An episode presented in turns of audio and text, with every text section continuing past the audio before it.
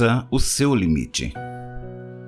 Para evitar respostas negativas de seus comportamentos, é necessário passar pelo autoconhecimento.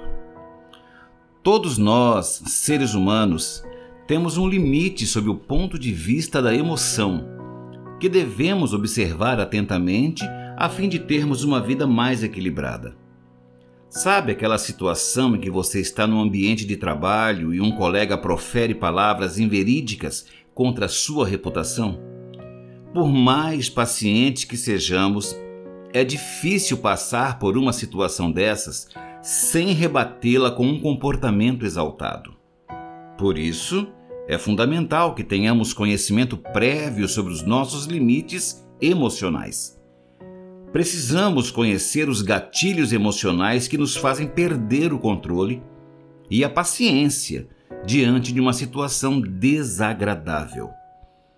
É indispensável que haja um conhecimento profundo sobre os nossos limites, pois, como diz a expressão popular, ninguém é de ferro. Pode ser que você seja uma pessoa tranquila, mas posso lhe afirmar algo Respeite os seus limites. Não pense que em todas as situações tensas e estressantes você conseguirá administrar e controlar as suas emoções. Há dias em que não amanhecemos tão bem, consequentemente, as nossas emoções estarão afloradas e basta acionar um gatilho que toda a calmaria logo se transforma em caos. Nem sempre temos total controle sobre tudo que nos acomete. Por isso, o excesso de confiança, nesse caso, é um risco ao autocontrole. É importante que você saiba reconhecer quando os seus níveis de autocontrole estão baixos. Evite qualquer tipo de impulso emocional que possa acionar uma desproteção e um descontrole das suas emoções. Em situações adversas, Evite confronto. Não confie demais no seu controle e domínio sobre as emoções.